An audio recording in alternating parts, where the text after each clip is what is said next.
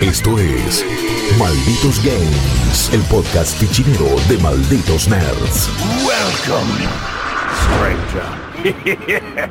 Hey, hola a todos, ¿cómo están? Bienvenidos a Malditos Games, el podcast de Game de Malditos Games, donde hablamos de lo que estamos jugando, de lo que estamos pispeando, los lanzamientos de la semana, lo que esté pasando alrededor de nuestras consolas y PC. Estoy acá acompañado en una linda, linda mesa con una nueva incorporación, una primera vez aquí en Malditos Games. Mufasa con nosotros, ¿qué haces, man? ¿Cómo va? ¿Qué tal? Buenas tardes, gracias por invitarme. No, Esto por favor. Hermoso. Un placer para nosotros. Estuviste jugando tal vez algo que va a ser un tapado del año, pero realmente uno de los Yo mejores creo juegos. que se las Tengo Sí. un datazo. Tengo un datazo. Bien ahí, para eso te tenemos acá. Entonces, como también tenemos al eterno, el señor Guillermo León. Eh, el, el eterno, sí, sí, sí. El, el eterno gamer. Y jugaré hasta el día que me muera. Es la que queremos. Eh, igual muchas veces me pregunto eso. Che, ¿qué onda? Los 60, 70. Primero que no sé ni qué va a ser del mundo. Lleguemos ni del primero. Qué polémico. Sí, sí, primero tengo que llegar, tengo que llegar a los 40 más o menos. Eh. Cumplo 30 la semana que viene. Bueno, cerca.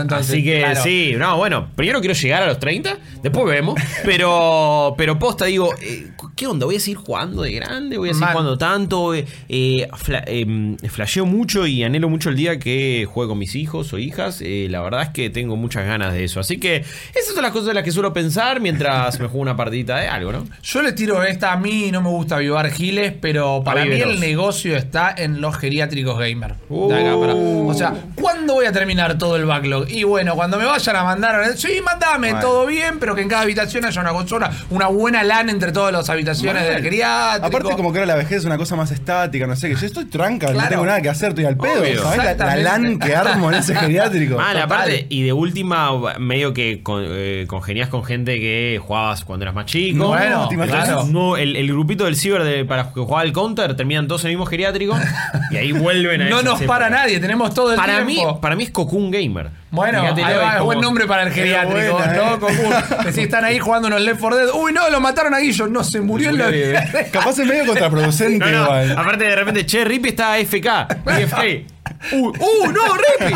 Y tipo, bueno. despertarlo. Sí, sí, vamos, vamos, Claro. ey, ey, abuelo. Pero bueno, por eso son las cositas que tenemos que terminar de Sí. arreglar a ver cómo funcionaría Qué este geriátrico. Yo soy Rippy, si Sí. me cabe presentarme. Y vamos a estar hablando de tres grandes títulos. Realmente, el último episodio estuvimos haciendo un especial de Death Stranding que nos ocupó todo lo que fue el podcast porque ameritaba. Porque Estuve viéndolo, estaba increíble. Exacto, muchas gracias. Era uno de los juegos del año. Así que vamos a hablar de unos títulos que nos quedaron rezagados de las últimas semanas, Sí. pero que definitivamente son también grandes juegos que nos dio este 2019, que arrancó tibio y en esta recta final cada vez va tomando un poco más eh, de calor. Arranquemos, eh, Guillo, si te parece, con Call of Duty Modern Warfare. Por supuesto, porque todos los años sale un nuevo Call of Duty, pero no todos los años sale un Call of Duty que nos mueva la estantería. No todos los años sale un Call of Duty que realmente traiga algo nuevo, por lo menos para la saga. Y en algún otro punto, yo diría que por lo menos fresco para lo que vienen siendo este tipo de shooters en primera persona.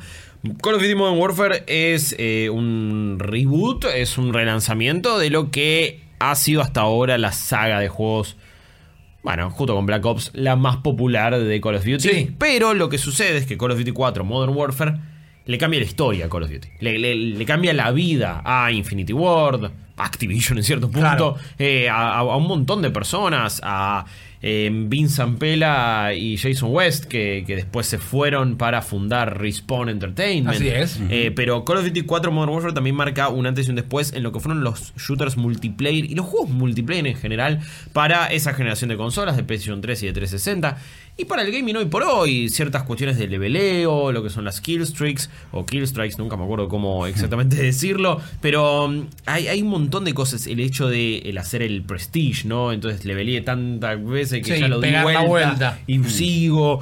Eh, eh, fue uno de esos primeros juegos eternos también, ¿no? Eh, el de- m- también un legado de mapa de DLC y un montón de cosas. Pero bueno, también era la experiencia de una campaña single player espectacular, cinematográfica, eh, a lo Michael Bay en cierto Claro. punto, y ya alejándose de, de todo lo que había sido encima la Segunda Guerra Mundial, que es donde Call of Duty se había sentido más cómodo, y los juegos de acción en primera persona también estaban, lo que fue Medal of Honor, lo que después hicieron ellos, y juegos tipo Brothers in Arms, eh, lo que fue Battlefield también, era como una, un- un momento donde había, era necesario un paso hacia adelante. Y con ese Call of Duty lo dio, fue a la actualidad, por así decirlo, se metió con temas que en ese momento y hoy por hoy siguen siendo picantes y siguen siendo, eh, que me, me parece, no polémicos, sino que no, no- nos generan varias preguntas, pero por lo menos me parece que eh, se, se pueden relacionar con hechos noticiosos, con lo que le sucede a ciertas personas incluso, y lo que sucede en el mundo a nivel geopolítico.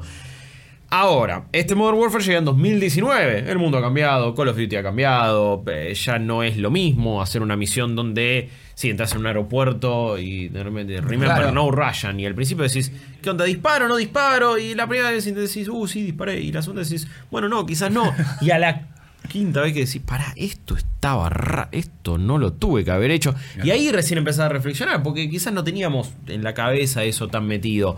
Y hoy por hoy ya cualquier cosa que va a suceder o que vas a hacer a nivel bélico en este Call of Duty Modern Warfare te moviliza. Claro. Y te genera cuestionamientos y te genera polémicas internas.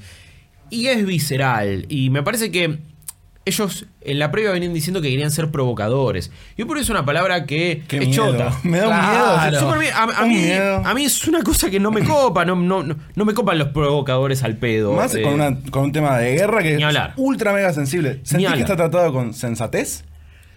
Yo creo que tenía tanto miedo y tanto escepticismo que me termina convenciendo un poco. Y digo, ok, no es que la recontra bardearon. Claro. Claro. Cada tanto aparecen algunas Te habías preparado para lo peor. Eso. Eh, eh, me había preparado para lo peor de lo peor de lo peor. Claro. Y ese suspenso quizás te hace ser más permisivo con lo que te terminas Totalmente, encontrando. totalmente. Y fue como, ok, no. Eh, hay algunas cuestiones, a veces disfrazan decisiones morales, decisiones que no terminan siendo. Creo que los momentos más guionados y más scripteados son los que a veces quizás terminan fallando más. Pero son las pequeñas cosas que suceden mientras estás jugando la campaña que son las que más tensión te provocan y la que más sensaciones te generan. Y esa provocación vino por ese lado. Vino por el estado en el que yo estoy mientras lo juego. No es que eh, es una película de terror, eh, pero estoy todo el tiempo Claro. no sé, con Consternado. una- sí, con una congoja y con una presión que no me había generado ningún Call of Duty hasta ahora. Lo que me habían generado los Call of Duty era. ¡Eh! ¡Uh! ¡Esa Pochoclo. montaña rusa! Ta, ta, ta. Sí, A totalmente. mí eso siempre es algo que me, como que me alejó de, de- de la serie. Eh, a mucha gente lo, lo alejó. A mí en general me, siempre las, las campañas las he jugado todas y la enorme mayoría me han gustado, salvo la de Ghost, salvo la de World War 2 eh, a- hace poquito.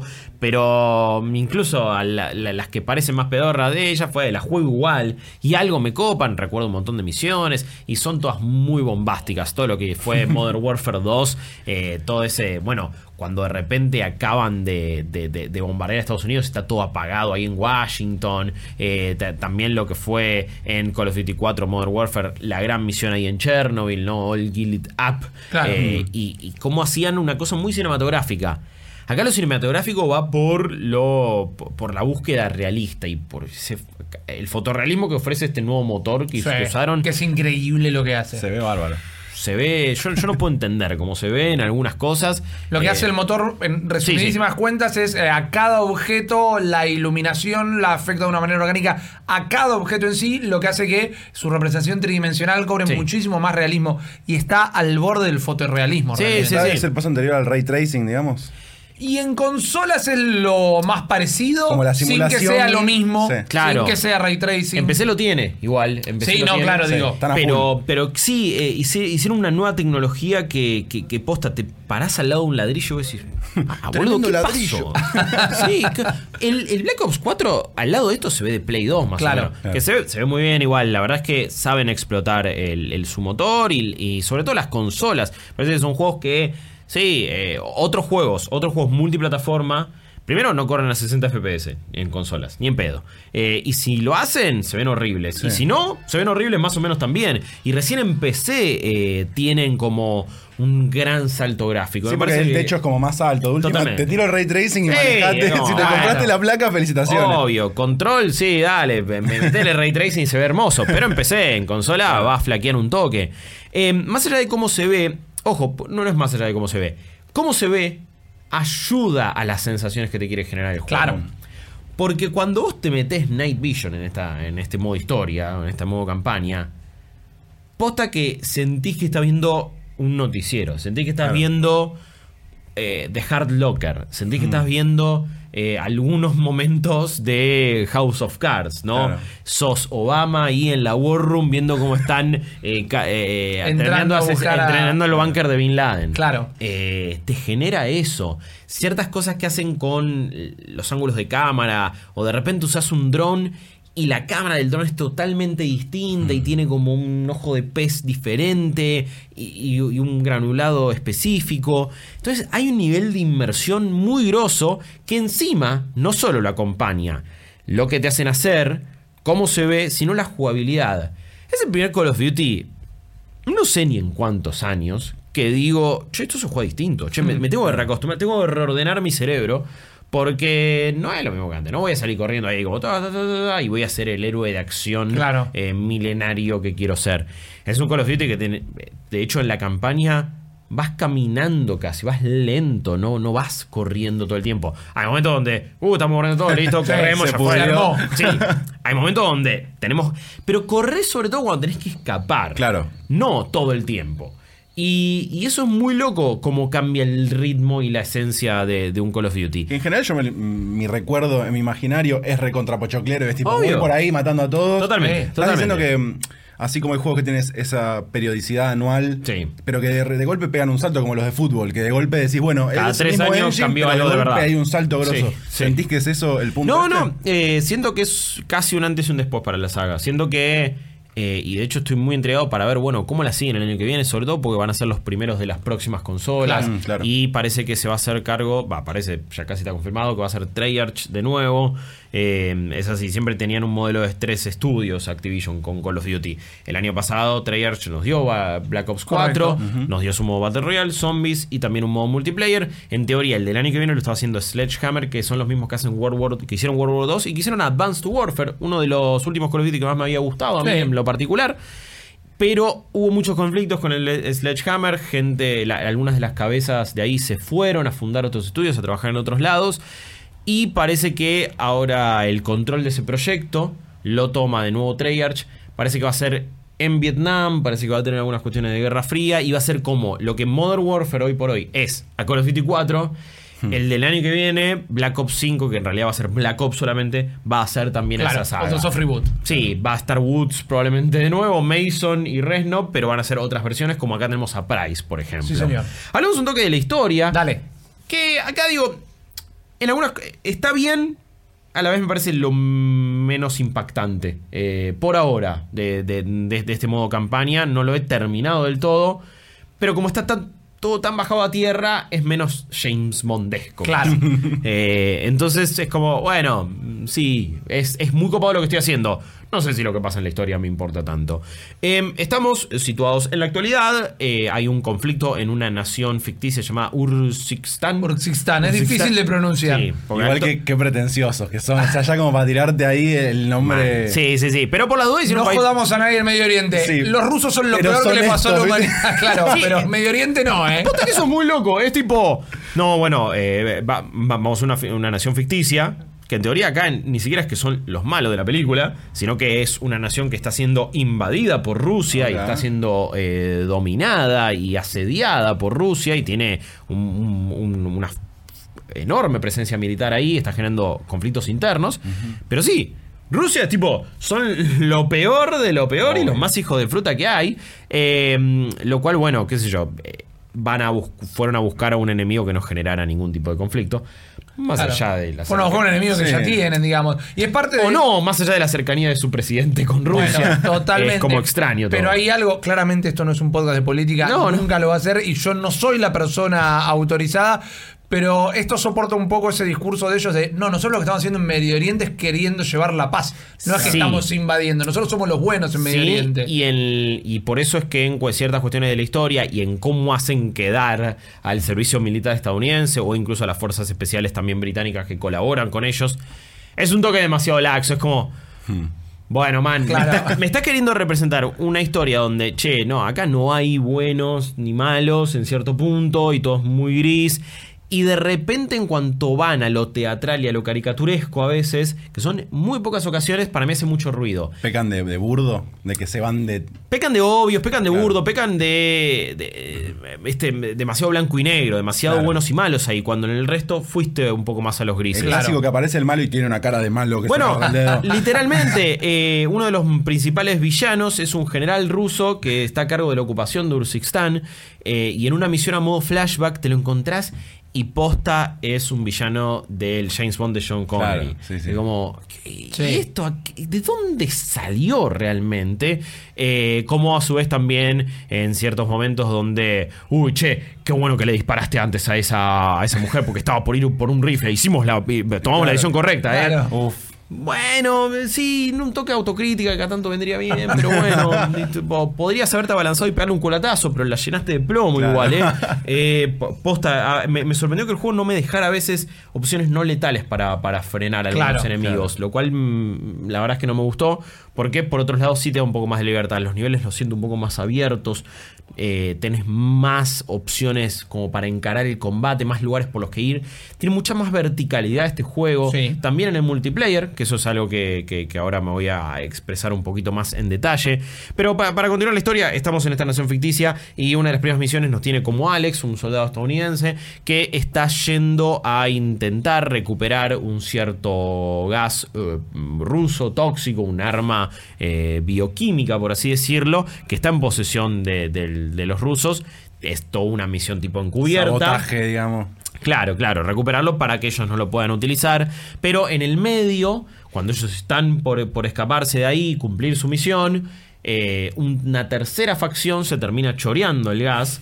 Y vos decís, uy, pará, entonces estos son terroristas, porque también Claro. hay una agrupación terrorista dentro de Urzikistán que se llama Al-Qatala en vez de Al-Qaeda y que está comandado principalmente por un hombre que se llama The Wolf, el lobo, y su segundo al mando es The Butcher, el carnicero. O sea Eh, que no es estrictamente eh, polar con dos fuerzas, sino que te empiezan No. a presentar Eso, ese es- pudre más jodido. Sí. Claro. Por ahora, hasta donde llegué, los que más limpito quedan, insisto, es toda la parte militar estadounidense. Vos lo terminaste. ¿qué Yo no terminé el juego. Eh, Sin spoilear, digo.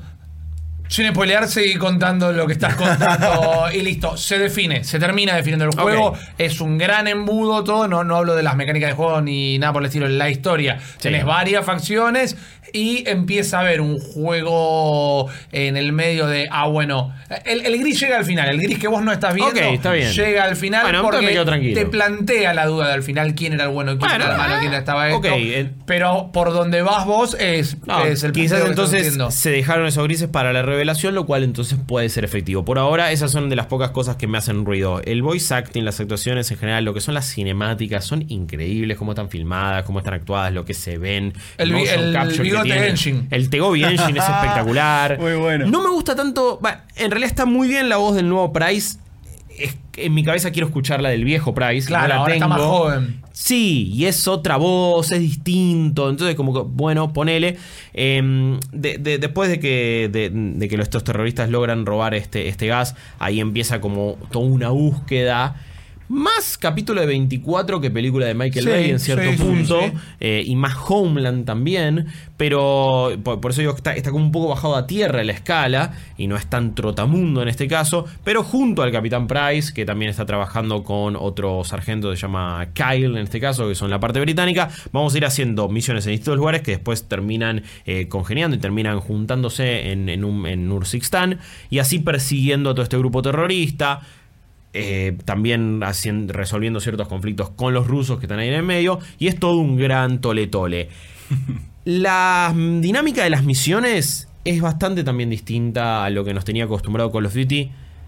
Hay por momentos sí, muchos pasillos, pero el pasillo ahora no es una cuestión de, uy, te voy llevando de la mano para dónde vas. El pasillo ahora te genera tensión. El pasillo ahora es una cosa de, ya fue mal, no sé, disparo para cualquier lado porque a alguien lo voy a meter porque si me asomo un toque, con pocos tiros ahora te bajan. Sí. Eso está bueno. Eh, Está muy bueno, te Le da valor a las cosas.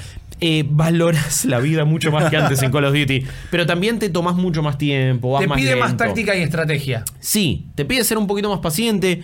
La verdad que esto de que en pocos tiros te bajen es otra dinámica de juego. Sucede también en el multiplayer, sucede con los enemigos también. Eh, y, y- y ese aparte hay muchas se- secuencias de noche, labura mucho con esto de la iluminación, con el night vision. Y también ponele, una misión es, bueno, tener que entrar a una casa. Y tener que entrar a una casa donde está Una una, célula terrorista. Claro, después de un cierto atentado que hay en la segunda misión del juego, que es en Piccadilly Circus, eh, que es, es una misión también eh, movilizante en cierto punto, por momentos caótica. Coincidimos que las dos primeras misiones son demasiado caóticas, Sí. quizás después bajo un poco, pero una misión es, es eso: estás entrando en una casa y usás Night Vision y tipo. Antes era poner la C4 en la puerta, explotaba y entrabas en cámara lenta entonces, pum, y bajabas a cada uno y te sentías re grosso. Ahora está mejor construido el suspenso. Acá es tipo, acá no hay cámara lenta. Acá Claro, es. claro, claro.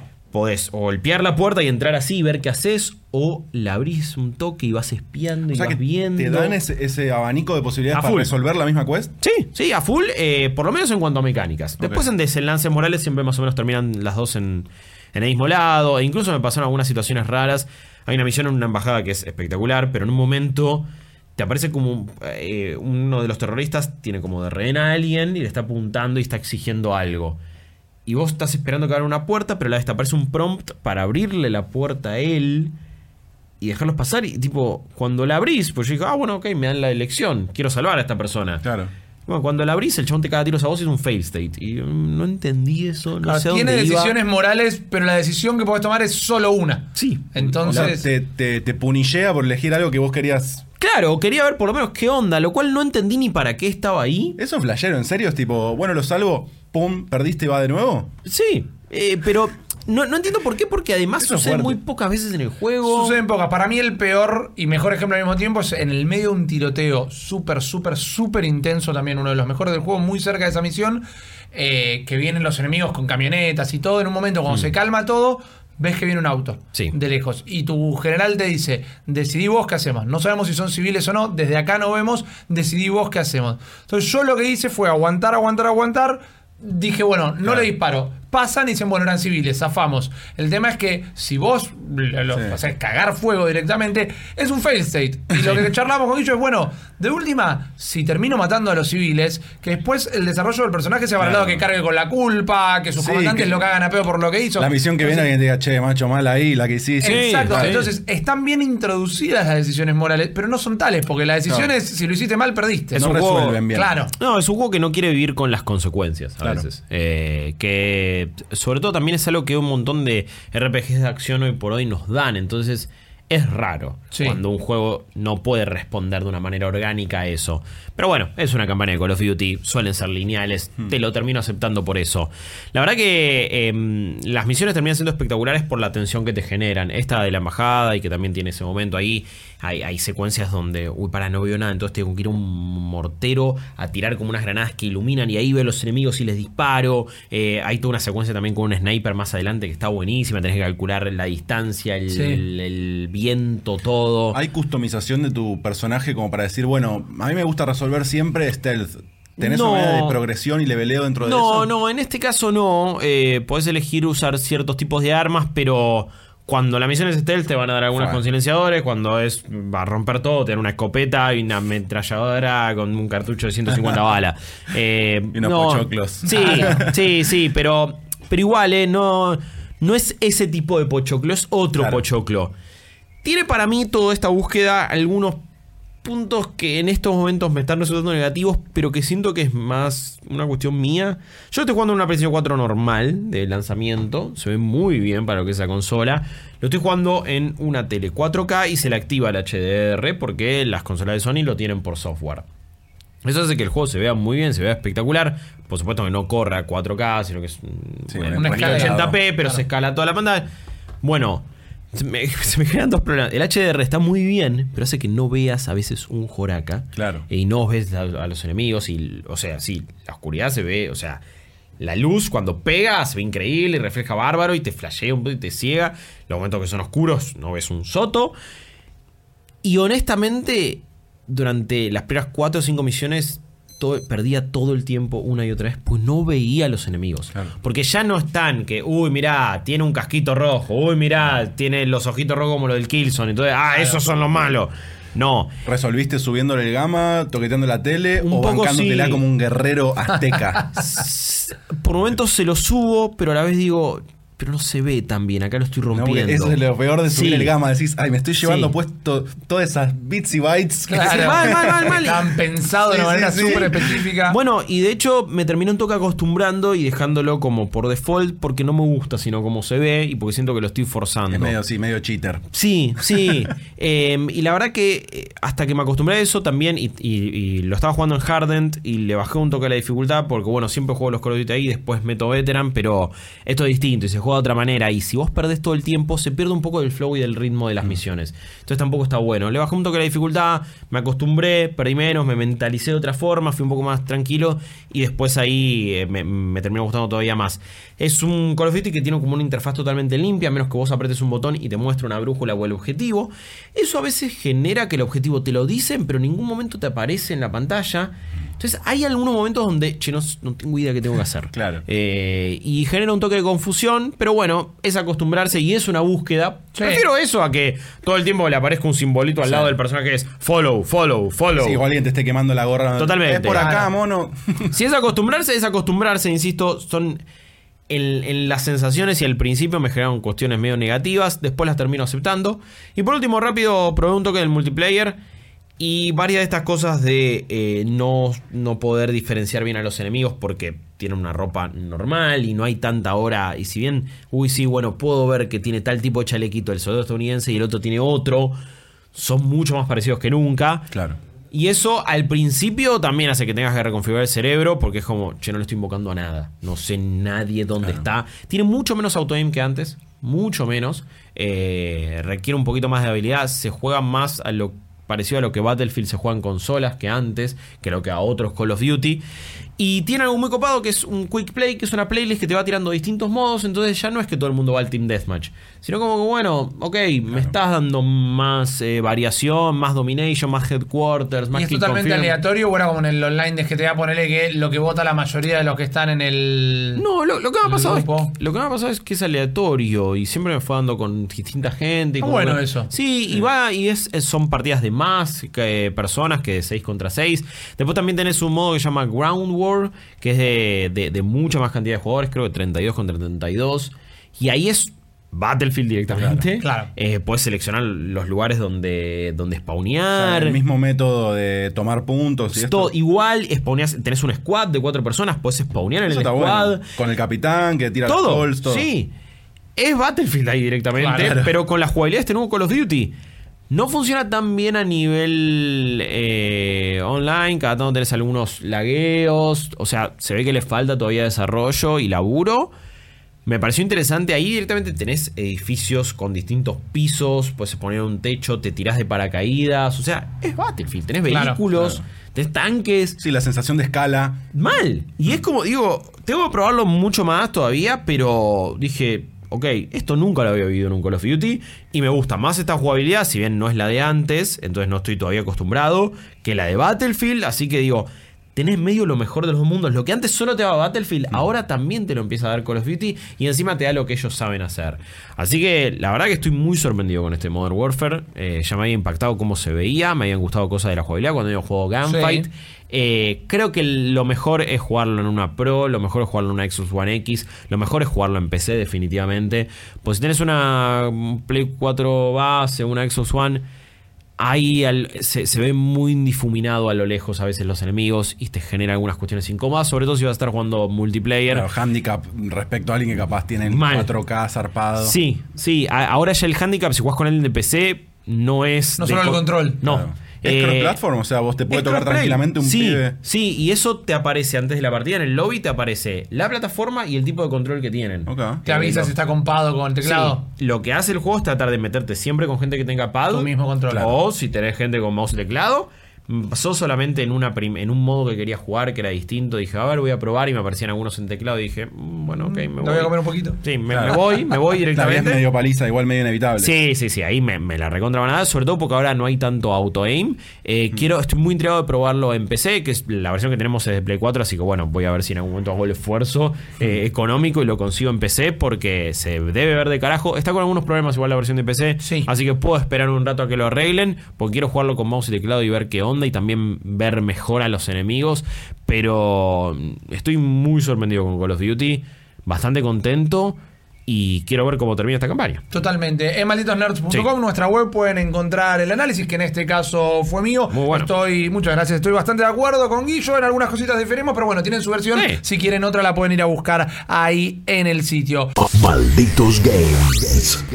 Pero ahora, Mufasa, vos estás jugando lo que yo tengo la sensación de que mucha gente ni se enteró, porque es un juego Es un underdog. Eh, claro, es un underdog y es un juego independiente, es un juego chico en el sentido de que no fue una bomba de publicitarlo, no entrabas a No. sitios y tenías banner, no están todos los streamers jugándolo, sin embargo, quienes lo prueban están enamorados directamente y estamos hablando de Disco Elysium. Disco Elysium, efectivamente. Yo me enteré por Steam. O sea, creo que la mayor campaña que vi, digamos, que me llegó a mí fue primera plana de Steam cuando lo Claro. estrenaron. Qué loco, creo que soy la primera persona que escucho de. de- vi, descubrí un juego en Steam. Yo hago es una mucho, ¿eh? montaña de caca Steam. Browseo mucho Steam. Mirá. Igual yo soy hardcore de PC, o sea, Claro. también No, pero no buenísimo. tengo otras maneras quizás de, de enterarme, pero hago mucho lo de ver upcoming. Tipo. Claro. Steam Te- tiene como te esa felicito. página de, Sí. mira, esto se viene y puede llegar a estar bueno. Y Sí, soy sí. muy de, uy, wishlist. Bien, y bien, veo bien. qué onda, después Ah, cómo me siento. es una buena. Siempre esperando a ver un poco las reviews y todo de, de Sí. los demás para ver si eh, la premisa es cierta, como decían. Claro. La verdad que es un juegazo. Lo voy a abrir, voy a abrir diciendo esto. Fantástico. Y también voy a abrir diciendo lo siguiente. Lo que voy a contar es mi experiencia. Disco Elysium es un juego muy rolero, en el que vos, más allá de que el juego te pone en una situación determinada y vos Sí. tenés que manejarte dentro de un marco, hay muchas cosas que se construyen on the go. Claro. Ok. Y eso es muy interesante. Eh, el juego está planteado eh, en una sociedad medio distópica en los 50, o sea, te dan un año Sí. eh, se refieren todo el tiempo a la ciudad en la que transcurre el juego como una capital eh, disgraced, tipo Claro. que cayó en la desgracia Claro. y, y no te dan exactamente toda la info, como que vos te despertás y pasaron un par de cosas. Sí. Y encima te despertás de una mamúa Sí, atroz. el juego arranca de una manera muy divertida que es en un blackout total y te presentan en el primer segundo de juego un concepto que me volvió loco todo mi gameplay, que es que vos hablás con vos mismo, de diferentes maneras. Ok. Los primeros diálogos son con tu sistema límbico What? y con tu antiguo cerebro reptiliano Me encanta. que vive, digo, las diferentes facetas de tu cerebro y al principio te da la sensación de que estás muerto, como te dicen, che, man, Claro, quedaste. déjate ir, viste, como si- una parte de tu cuerpo te dice, mira, me duele mucho todo, apagamos tu sistema, tipo... En el ¿viste geriátrico cuando- gamer ya la, ya, ya que- ya la quedaste. ¿Viste cuando te pegas un palo y se, te, Sí. se te apaga la tele? Sí, sí, bueno, está esa parte del cerebro que te dice, che, mira, era muy grave. Te recomendamos que no vuelvas porque tuvimos que apagar todo. No. Por otro lado está tipo tu cerebro reptiliano que te dice, man, tipo, una voz deliciosa, un voice acting Oh, perfecto. Todo sesioso como una serpiente diciéndote, man, me parece que te tenés que morir ahora. Tipo, todo así muy mal. Resulta que no te estás por morir, sino que tenés una mamúa del carajo. Te despertás desnudo en una habitación de hotel hecha pipa. O sea, a un nivel de destrucción. ¿A quién no le ha pasado? No, en calzones, todo Claro. mal. Sos- como todo hace una alusión a, a- a- al término disco, como, uh, esto es disco. Como Ah, si fuera algo re cool. En realidad sos medio un fisura, con, unos, Decadencia. con unos- unas patillas así medio polémicas. Ah. Bueno. La introducción al juego me gustó mucho porque genera un montón de suspenso sobre el hecho de que no sabes qué mierda pasó, no sabes quién mierda sos y no sabes cómo mierda te ves. Entonces la primera secuencia es verte al espejo. Tipo, tu primer Bueno. quest es, che, deberías por lo menos chequear que esté todo bien. Y tipo, tenés tiradas en las que te tocas la cara. Tipo, bueno, para, antes de ver el espejo, una parte de tu, de tu cerebro te dice, che, man, igual no sé si quiero ver el espejo. ¿Qué tal si te tocas la cara y te fijas si no está hecha mierda primero? Claro. Y tipo, secuencia de tiradas. Uh, bueno, bueno. Una fiesta. eh, y está todo basado en un sistema que a mí me parece novedoso. No lo debe ser, pero sí en esta era de los juegos no lo había visto antes.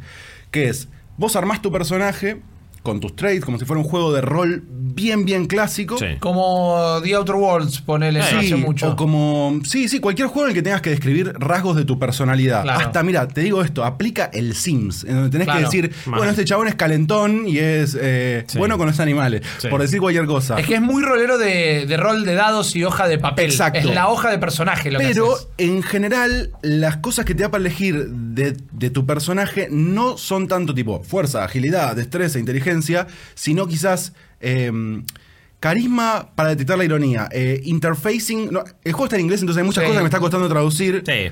Interfacing, que es tipo una parte de tu cuerpo o de tu mente relacionada con meter mano, para Claro, decirlo de alguna manera. Entonces, si vos tenés interfacing alto y ves un botón, es tipo, "Hmm, yo podría tocar este botón. Como O- que fuiste a una escuela técnica. Total, total, total. Eh, se- sensibilidad a la ironía, eh, autoridad. Por ejemplo, si bueno. alguien te pulentea, depende cuánta autoridad tenga tu personaje, va a haber una parte de tu cerebro que te va a decir, hey man, tenés que poner los puntos Claro, ahora. a vos no te va a venir a hablar nadie así. Claro, y capaz Mirá. no, capaz tenés uno de autoridad. Mi personaje tiene uno de autoridad. Y de repente vino uno, me pulenteó. y fue como. Te fuiste al mazo. Ok, sí, sí, total. Muy bueno. El juego no tiene combate, eso es otra cosa divertida, porque al ser un juego de rol que tiene tiradas Sí. todo el tiempo, básicamente para volver un poco a la historia, Bien. vos sos un policía, te das cuenta Sí. un rato después de que te ves al espejo, una secuencia terrible de suspenso en la que tipo... Creo que no me pasó en ningún otro momento del juego, pero le das una opción y toda la pantalla se tapa y aparece tu cara. Wow. Y es como un momento de. Tipo, yo me cagué un poco en las patas. Porque no sabes que te estás por encontrar. Claro. Te vienen preocupando de si estás hecho mierda o no. Y de repente es tu cara y tu cara es súper funky, es una mierda, estás súper borracho. Y tenés un diálogo con vos mismo en la que tirás, como que no te acuerdas nada, pero tenés como tu gesto trademark. Y dice, tipo, algo de tu cerebro se acuerda que vos tenés tu gesto. Y tenés la opción hacer tu gesto o no hacer tu gesto. Obviamente lo hice. ¿Cuál es? Y no podés no- deshacerlo. Tipo, tirás tu gesto que yo me lo imaginaba en mi cabeza como una cosa medio así. De bueno, y estás guiñando un Y de ojo. repente tu cerebro te dice, man, no lo podemos apagar. tipo, tu gesto va a quedar cara. congelado así. Bueno, el juego tiene un humor muy, muy ácido, Sí. muy copado. Muy lisérgico. Pero un contraste muy heavy también con esta cosa eh, medio política, medio social, de esta ciudad que se llama Rivajol, en la que parece que hubo un quilombo grande.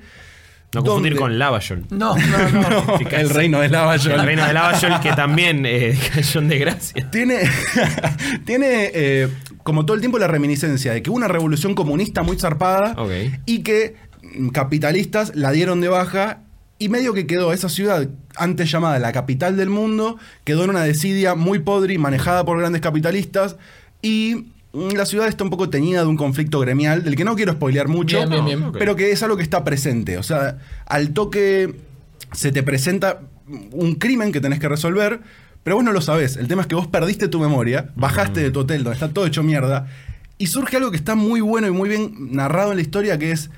Quiero preguntarle a este chabón quién soy. Por ejemplo, salís de tu habitación, hecha mierda, con toda la secuencia en la cara, y hay una mina fumando un pucho. Y te dice, Che, buen ¿viste día algo?" oficial. Y vos ahí te enterás que sos policía. Claro. Si la mina no te dice buen día oficial, y tenés ese momento en el que te puedes acercar y decirle, yo soy oficial. y por otro lado, tu roleo a veces te dice, che, no sé si debería decirle a esta mina que no, No. tengo idea quién mierda Claro, soy. Porque claro. capaz ella estuvo conmigo, ¿viste? Nada, un quilombo, después te la cruzás y ponele, yo no le pregunté, estuve en stream, eh, haciendo la primera parte de mi stream, y las primeras decisiones que tomé, o que tomamos, fueron un poco blandas. Porque también apelaban un poco del sentido común. Es Sí. tipo, no, no, no le digas a la mina, mirá si. Todavía no levantemos la perdiz. Claro, quizás si yo hubiese- hubiese estado jugando solo, hubiese sido un poco más bardo. Tipo, Sí. hey, sí, ¿quién soy?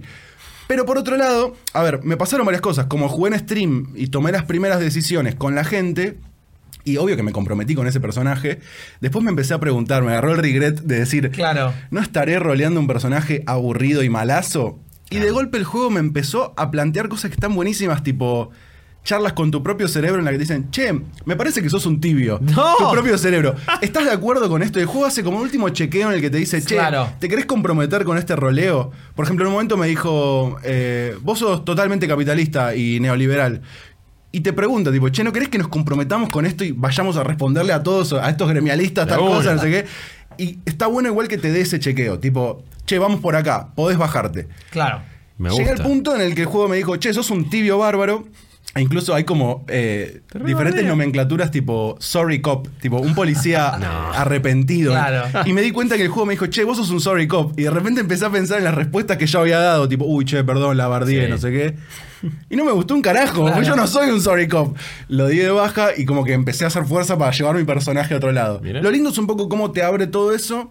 Y creo que el sistema más valioso del juego y lo que más me mantuvo así enganchado es esta cosa de hablar con vos mismo. Ahí estamos viendo, si lo están viendo en la versión audiovisual, esto eh, que están viendo ahí es toda la tabla de, de- de stats que tenés. Son bocha, Hay tipo un 25 montón. stats. Sí. Eh, algunos parecieran ser más importantes para tu tarea de detective, como por ejemplo el cálculo visual. Chocó un auto y vos tenés como un momento así medio eh, Sherlock en lo que ves el auto, ves el fantasma, el slow motion, podés conjeturar qué pasó.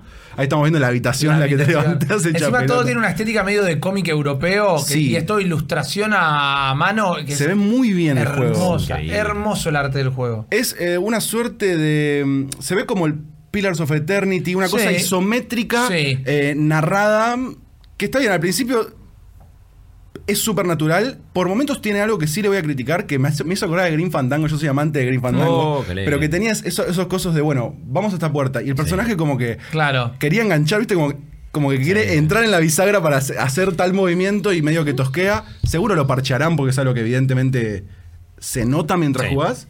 Eh, a mí lo que me conquistó este juego y sobre lo que voy a profundizar es el tema del roleo y estos sistemas de hablar con vos mismo. Todo el tiempo, en todas las charlas, hay tiradas ocultas. Entonces vos tenés tus stats con los que charlas eh, normalmente, porque si vos tenés un stat muy alto, te vas a encontrar charlando más con tu stat de tal cosa. Por ejemplo, mi personaje era muy agreta, muy poco empático, pero eh, un trait que era como enciclopédico. Entonces alguien te decía, no, sí, hoy estoy como la Mona Jiménez. Y te dice, te aparece un, un globo de texto y dice, la Mona Jiménez era un cantautor de cuarteto, no sé cuánto. Entonces, muchas veces... Autor de al ¿Quién pedo. se ha tomado todo el vino? Sí. Muchas veces es al pedo porque son datos de lore y gilada, pero muchas veces también alguien que estás interrogando se le escapa una ref o no sé qué, o un acento o una manera de decir algo que tu parte enciclopédica te dice, che, este acento, esta palabra que dijo se vincula con tal cosa. Y pareciera, Bueno, asumo, que en base a los stats que tenés, las quests tienen diferentes maneras de darte pistas. Yo jugué justo un personaje muy eh, inteligente, entonces Claro. estaba siempre al tanto de lo que estaba pasando en la conversación. Sí. Pero, por ejemplo, cuando tuve que sentarme con el jefe de la movida gremial, eh, la pasé como el orto. En toda esa secuencia de la primera hora de juego, te presentan que sos un policía, que perdiste absolutamente la memoria, que perdiste tu placa y que perdiste tu arma. Entonces, el juego transcurre mientras vos estás resolviendo un crimen, del que voy a hablar un poquito después, pero a la vez, tipo, low key preguntando a la gente si vieron tu chama y tu arma. Eh, y hay secuencias también como gente que sabe que perdiste el arma. Entonces, cuando alguien te dice, che, tranqui, tu arma va a aparecer, y te baja la presión, tu moral baja, tipo, si tenés un personaje blandito de alma, Claro. la sola noticia de que perdiste tu arma te puede matar. Le dispara Wow. la ansiedad. Y es un eh, tipo failure, perdiste Claro. y game over. Si no levantás un save, fuiste. Wow. Es bastante. eh, No, ¿tiene save automático?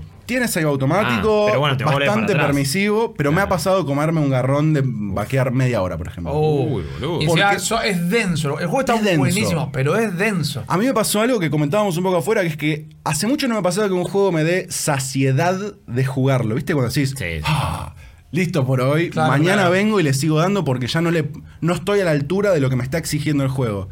Los diálogos son deliciosos. Por ahora solo está en inglés, ese quizás es un punto Sí. Para criticar, pero... Y para hacer un estudio chico, localizarlo es un esfuerzo Sí. porque es mucho texto Sí. y muy buenos Mucho, ¿eh? diálogos. A mí me pasó, sí, sí. tuve que dejar de streamearlo porque eh, dije, tranqui chicos, yo voy a traducir este, este juegazo. Claro. Me vi de repente traduciendo eh, Bespectacled para, tipo, para decir un chabón con, con anteojos y terminé diciendo, bueno chicos, voy a hacer la traducción cabeza. Apareció un chabón con anteojos, tal Obvio. cosa. Claro.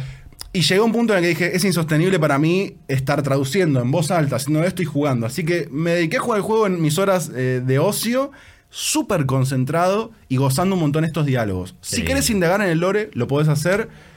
En general te va a ayudar a, completar tus cosas, pero también podés irme al tuntún. Me parece que es un despropósito rushear el juego Totalmente. porque hay una construcción de mundo muy rica. Bueno, yo les contaba, jugué una hora y dije, ok, no estoy en el estado mental Claro. en este momento Claro. para jugar esto. Lo tengo que jugar cuando esté solo en casa, que sé que me puedo dedicar, me puedo dedicar a leer bien. Porque para incluir a todos, para los que se sientan más identificados conmigo, que sentís que sos una persona que a veces no tiene todas las luces, cuando empiezan a interactuar todas esas partes de tu cerebro en el principio del juego, que el juego no te explica de qué va a ser el Claro. juego, digo.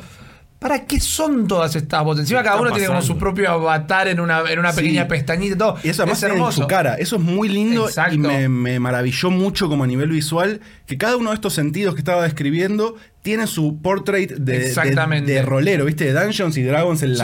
como un avatar. Y es muy loco porque son muy abstractos, muy monstruosos y muy eh, como oníricos. Totalmente. El, el de em, interfacing, que es de las manos, es como una cara con unas manos así.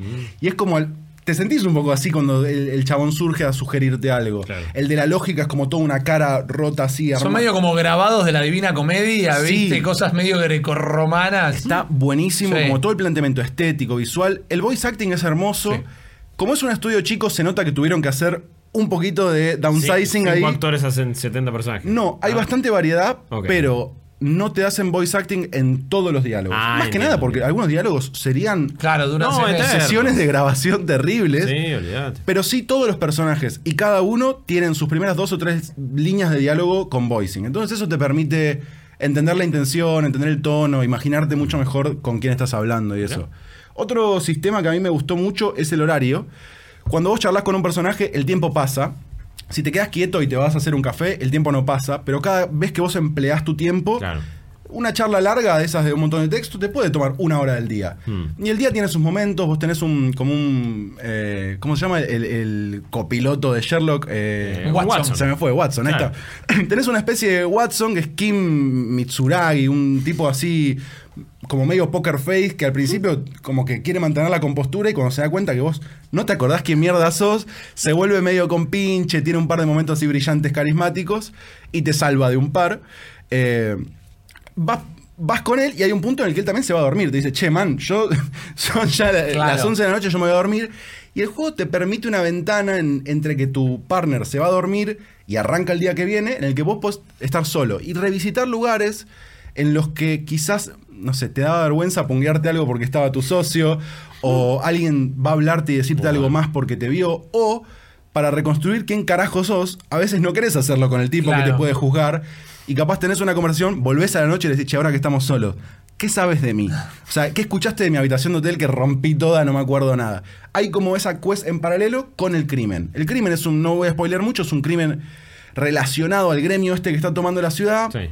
Aparece un tipo colgado con una cinta de, de, de puerto, estas con las que enganchan los containers, Sí. de un árbol, y vos llegás cuando el cadáver está ahí hace siete días. Wow. Un estado de podredumbre terrible, tiradas para no vomitar cuando te acercás al cadáver y demás. Eh, pero está muy bueno el crimen y es loco cómo se va desdoblando también. Y a través de ese crimen terminás conociendo muy bien la ciudad, los personajes y eso.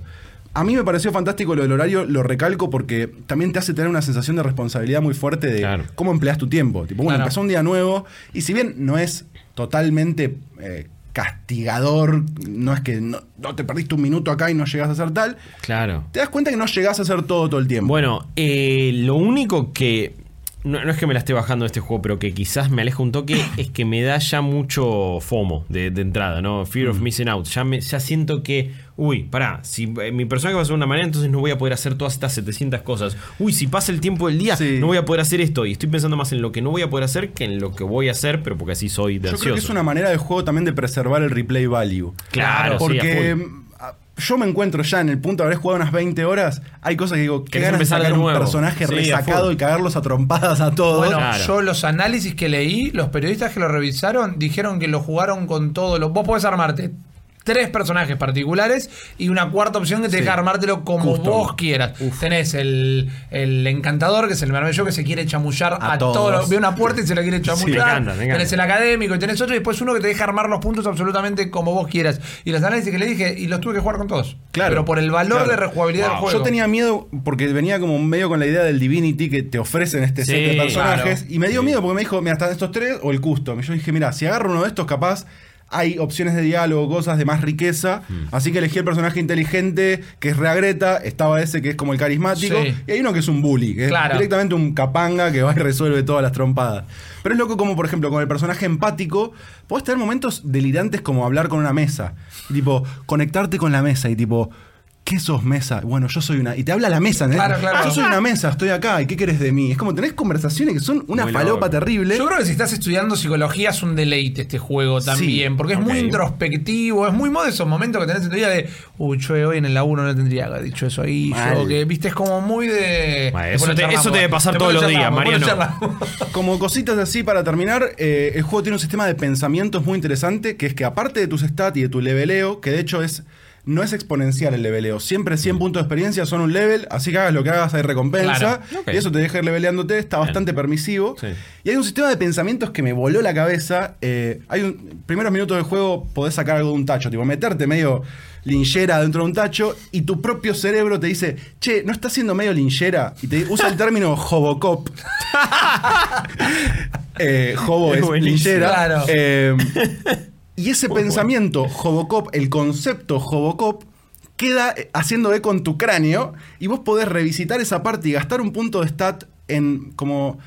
Lo más cercano sería procesar eso y te da una penalización, ponele durante cuatro horas, mientras vos estás procesando ese pensamiento y una vez que lo tenés es como una pasiva. Sos un Hobocop y eso te abre diálogos de cosas, meterte en tachos, hacer todo tipo de mierdas. Wow. De esos trades hay 60, 70.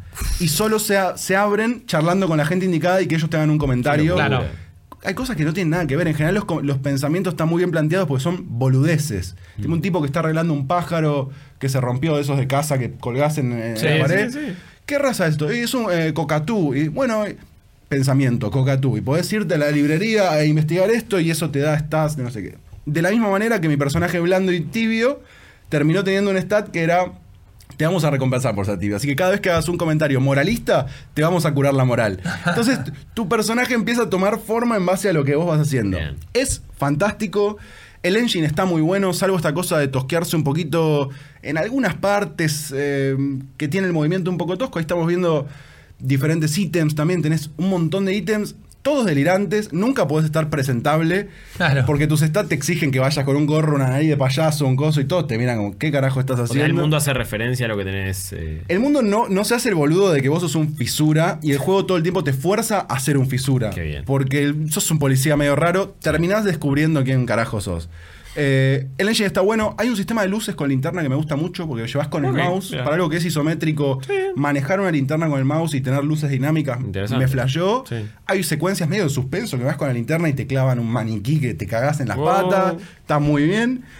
El developer dijo que estaba trabajando en esto hace 15 años y ahora que salió y que le está yendo muy bien, dijo que quiere sacar una expansión, otro capítulo, digamos, otro, una secuela y un juego tabletop de mesa. Bueno, sí, Oh, olvidate. Estos chavales dijeron, esto está funcionando, vamos a explotarlo por todos lados. Muy bien. pero te das cuenta que esto, menos de 15 años no lo podían estar laburando. Mucho laburo. Por eso cuando lo presentamos decíamos, este juego tal vez no esté referenciado en los Game Awards, tal vez no esté referenciado en todos los sitios, y desde ya no es una crítica, es probablemente el juego del año que va a jugar poca gente. Sí. Eh, y la- lamentablemente Goti no una jugaste. cuestión- el Goti que no jugaste. Y también por una cuestión de que no esté localizado en idiomas. Eso yo creo que va a tener que llegar porque el juego le está yendo muy bien. Y yo te digo, si esto sigue como está, en seis meses tenemos quizás la versión del año o la llegada de Incluso la consolas y venga con todo eso ahí Sí. venga el idioma. Pero es una experiencia realmente particular. Lo súper recomiendo, me recontra gustó y todavía no lo terminé, así que estoy Claro. midiendo las horas para ir derecho y terminarlo en el logo porque está bárbaro. Y todo el tiempo. me- lo que me cebaste. La verdad es que. la ya el, concepto Hobocop Con eso- me, Y quedó el Hobocop en la cabeza. Y eh, solo te voy a decir ese porque es el primero que te presentan medio Claro. a modo de tutorial. Pero hay cada, cada pensamiento loquísimo que decís. Solo lo quiero investigar porque es No, y cualquiera. aparte este, estoy viendo también en, en toda la industria, me parece que está con una moda de juegos también de, de, de este tipo de rol, ¿no? Sí, sí. De decidir. De decidir y de, y de, yo como decías, de los chequeos de los dados, lo que da Outer Worlds, esto a la enésima potencia. ¿eh? Ya en The Outer Worlds lo estoy re disfrutando eso.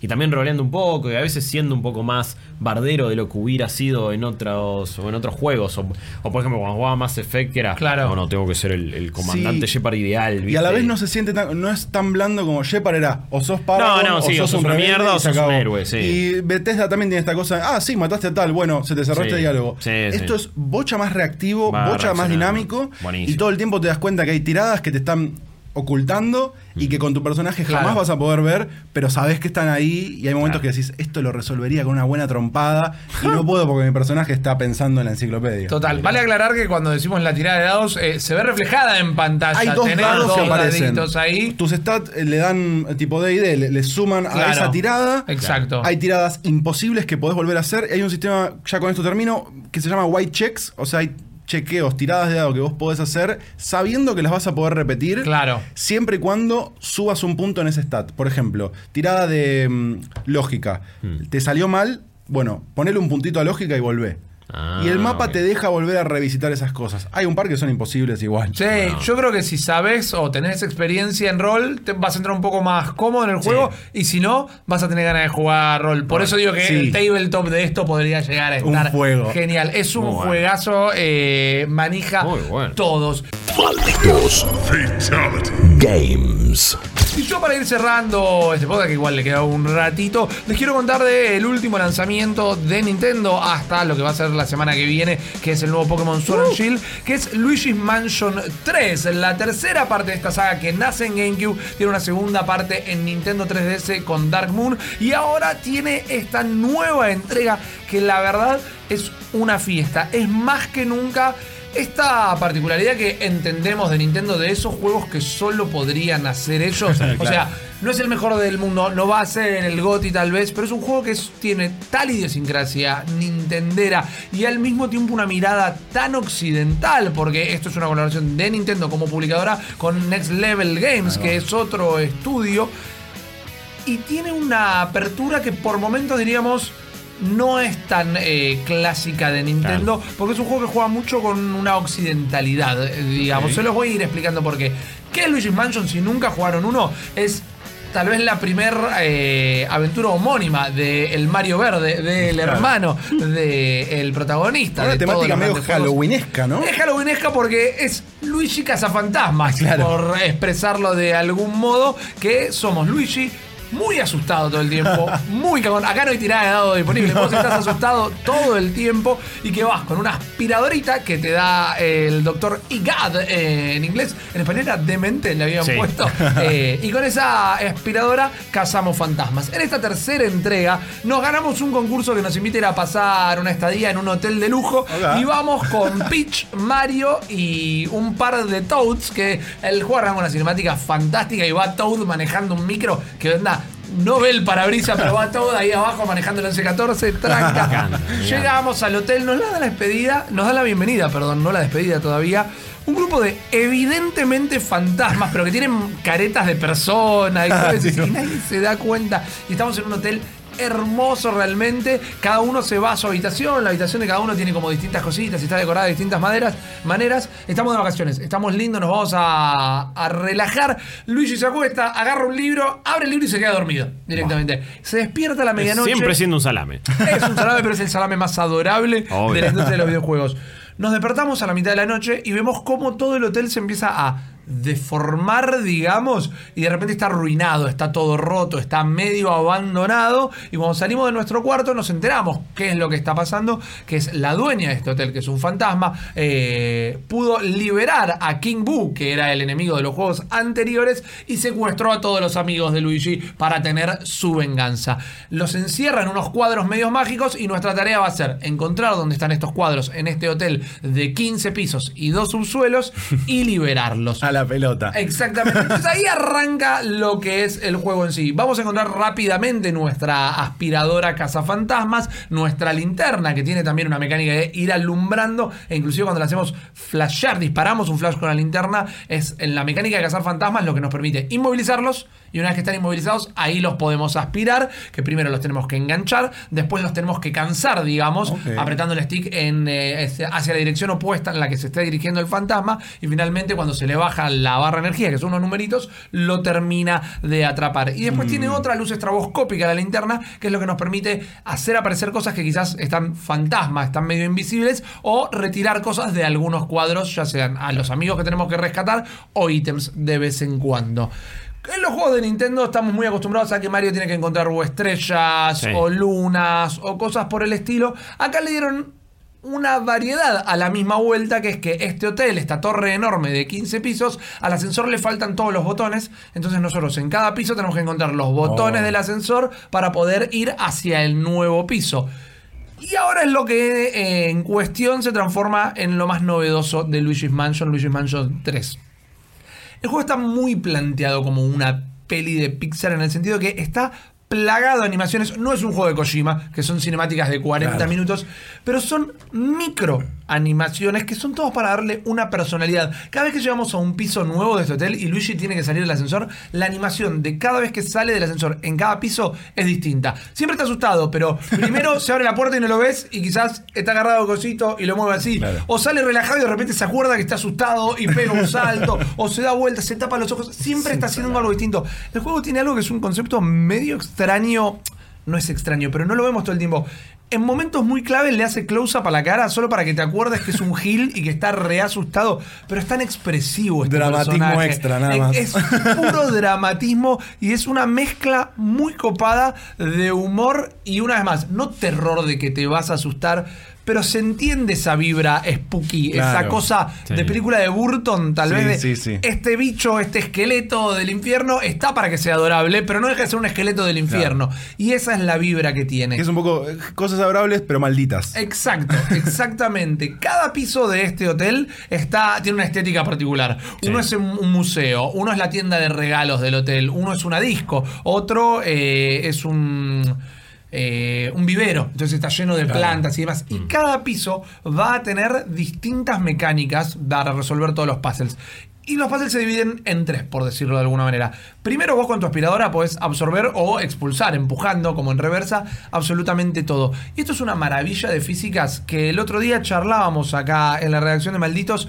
Nintendo le tiene que explicar a los estudios third party cómo sacarle todo el jugo a la Switch. Porque los juegos de Nintendo se distancian muchísimo de los third party, que pueden estar buenísimos, porque el porteo de Doom es increíble, el porteo de Witcher realmente no se ve como lo veríamos en una Play o en PC, pero es pero increíble. es un que milagro. Que portátil y suceda. Sí. Exactamente. Warframe, todo. Pero acá el tema de físicas, de que cuando aspirás una cortina o una tela o una sábana reacciona de una manera, cuando es papel es otra, cuando es un sólido como un pedazo de madera es otra, y si es un metal es otra distinta todavía. Es increíble, hay un nivel que está todo basado como si fueran eh, pirámides egipcias, entonces todo está sepultado de arena y la mecánica de ese nivel es absorberla o empujarla para hacer montículos y tal vez de esa manera acceder a lugares Hermoso. que están altos. Y vos ves cómo se mueve La la, arena. es la una delicia. Decís, man, estoy en una Switch, está en portátil. Qué lindo. No puede correr de esta manera. Eso es increíble.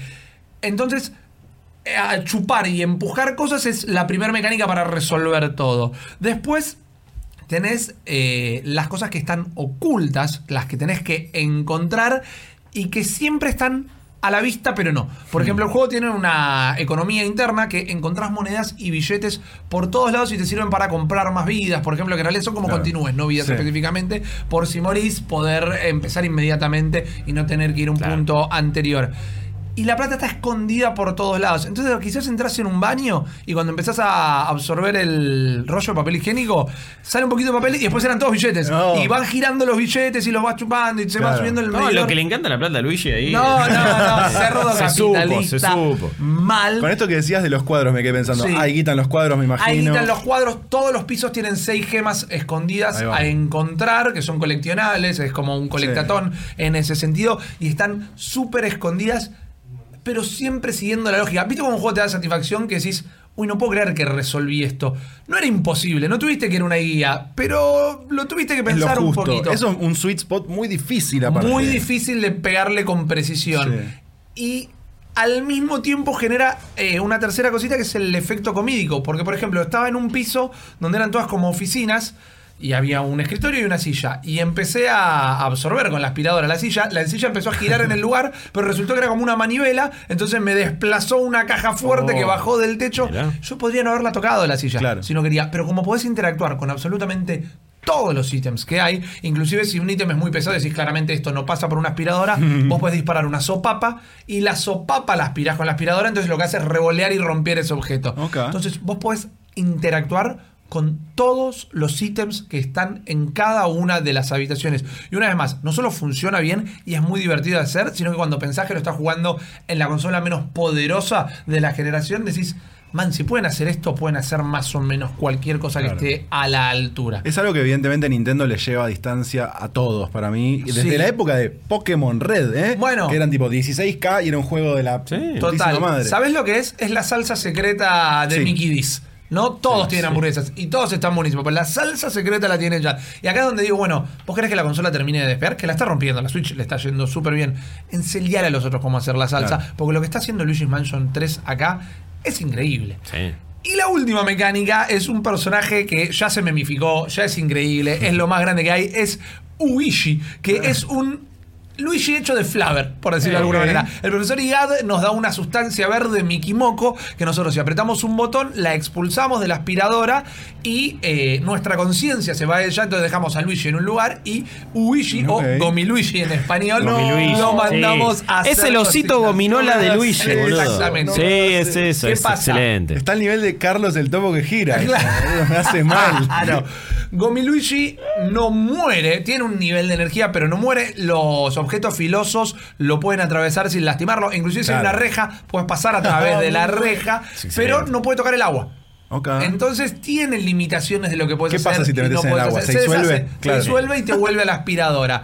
Entonces, mira, justo lo estamos viendo en pantalla. Si ven la versión audiovisual, en un momento salen pinches del suelo y con Luigi no puede Claro. pasar, pero Luigi los atraviesa. Y en algún momento los puedes tener a los dos a la vez afuera. Vos dejas a Luigi, eh, dejas apretado el botón de que aspire y pasás a, Ah, a Luigi. Y haces que aspire también, y entre los dos sí pueden mover un, un objeto grande. Entonces ahí tenés una lógica de los puzzles, de qué puedes hacer solo, Claro. qué mandas a hacer al otro, qué tenés que hacer con los dos a la Lo vez. podés spawnear en cualquier lado como un companion. Exactamente, nunca manejar a los dos a la vez, pero Claro. sí puedes dejar a uno haciendo una comanda, liberar al otro y meterte. Inclusive, y esto yo el juego lo tiene recontrapensado, pero tardé un poco en darme cuenta que de momento lo podía usar de señuelo. Con algunos jefes Ah. le tiraba a Gomiluigi y cuando le iban a pegar a él, yo lo flanqueaba. Claro. Por ejemplo. Está recontrapensado la mecánica, pero la descubrí de una manera orgánica porque Claro. nadie te dice, hey, aprovecha a Gomiluigi a usarlo de señuelo. Entonces te sentís muy bien cada vez que lo Mm. vas jugando. Los pisos son increíbles porque, como les comentaba, al cada uno estar ambientado de una manera distinta, no son lineales para nada. Tiene un sentimiento muy Resident Evil 2 de cómo vas, eh, la cámara fija, claramente Claro. la cámara fija, eh, y cómo vas girando en las esquinas y qué te vas a encontrar, qué te vas a encontrar cada vez que entres por una nueva puerta. eh, y cada piso, con esta lógica, como les decía, el de las pirámides de Egipto, la lógica es la arena, Sí. en el que es un vivero, podés agarrar una sierra circular con la aspiradora y la vas llevando así y vas cortando ramas por todos lados y vas accediendo a distintos lugares. Cada jefe de cada piso es temático, entonces el del vivero tiene todas plantas carnívoras y tenés que encontrar la manera. Con los jefes generalmente es lo mismo. Primero ver cómo neutralizás el poder que tiene, después ver cómo le sacás la protección, porque algunos vienen con lente de sol algo, entonces la linterna no los inmoviliza. Y la tercera parte recién es absorberlos y empezar a golpearlos. Todo esto es divertidísimo. Cada nivel, encima con cada temática, tiene una banda sonora particular que va con el tema, el theme de cada lugar. Luigi's Mansion 3 tiene un único problema y es un problema grande Uh. y son los controles. Los controles son muy atípicos a los controles que solemos encontrar en cualquier tipo de juego. ¿Por qué? Nosotros con el direccional izquierdo movemos al personaje, con el direccional derecho, que estamos muy acostumbrados a mover la cámara, acá la Ah, cámara fija, moves el eje eh, X, digamos, Oh. del personaje. Moves alrededor, arriba y abajo. Entonces quizás vos te estás caminando para adelante, pero querés apuntar para arriba también. No. Y tu cerebro no hace la traducción directa de los dos botones para arriba, va a hacer que camine para adelante y mire para arriba. Y por momentos, cuando los niveles tienen una mecánica particular, los controles cambian. Por ejemplo, el segundo subsuelo de este hotel es un nivel de agua, digamos, que por momentos nos hace llenar o vaciar distintos estanques de agua y los navegamos arriba de un patito inflable gigante. Vamos. Increíble. Y encima, Luigi está todo el tiempo asustado y se sube al gomón y está ¡Uy!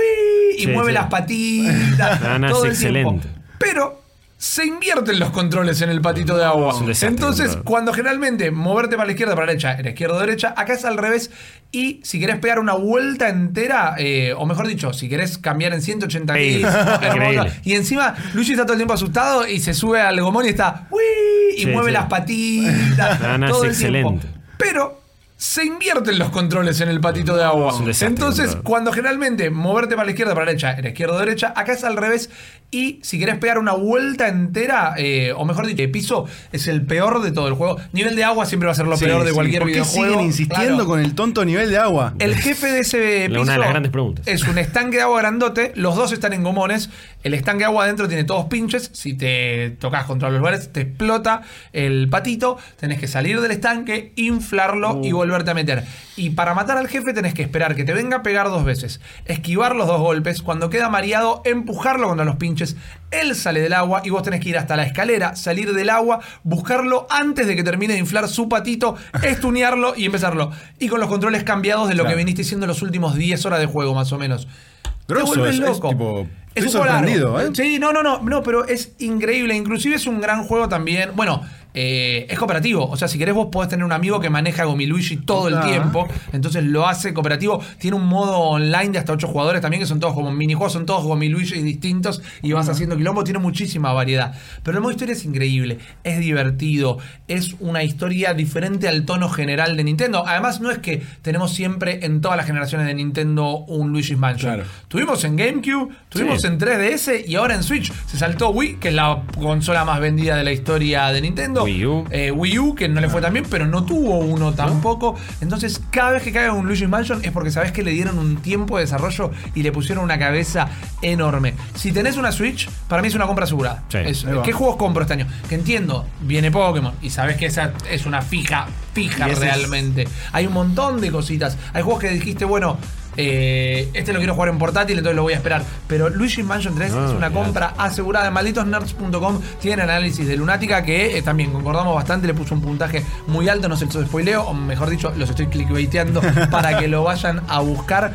Pero el nivel de humor, eh, el nivel de ingenio que tiene el juego y el valor de rejugabilidad, porque esas seis gemas son difíciles de encontrar Sí. en cada piso y además hay partes ocultas. Hay fantasmas ocultos que les, les soy sincero, son 15 pisos del hotel, estoy por el piso 13 y no encontré un fantasma oculto. Y no es que se habilitan después, ya me dijeron, Claro. che, mirá que a partir de ahora hay un Claro. fa- y no encontré uno. Entonces, te no te exige, porque vos lo podés jugar como quieras, pero te dice, che, mira, si vos te querés quedar a vivir El, adentro el de este paraíso hotel, del completista. bueno, sí, totalmente. The Completionist en YouTube tiene acá para hacerse una fiesta terrible. Es un juego full price porque es un triple A de Claro. Nintendo y es realmente de todo lo que estuvo saliendo en Switch este año una de las cosas más divertidas que pude probar. Bueno. no, no se lo pierdan, no Sí. se lo pierdan. No me lo voy a perder. Y así hemos llegado al final de este Hey. episodio de Malditos Games. Espero que se hayan divertido tanto ustedes como lo hicimos nosotros. Eh, Guillo estuvo hablando de Call of Duty Modern Warfare. Sí, sí, su campaña y su multiplayer también, tanteándole un poquito el multiplayer. Eh, estoy sumamente sorprendido con este juego y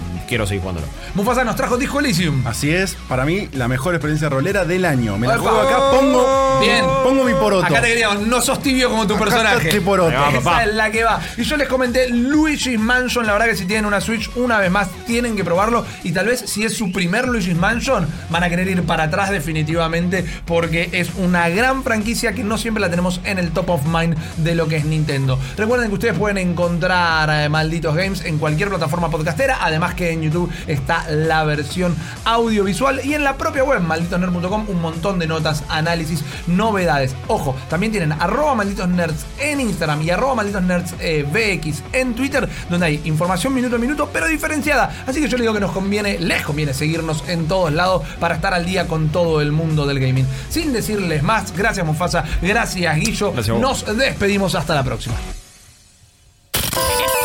Esto fue Malditos Games, el podcast fichinero de Malditos Nerds.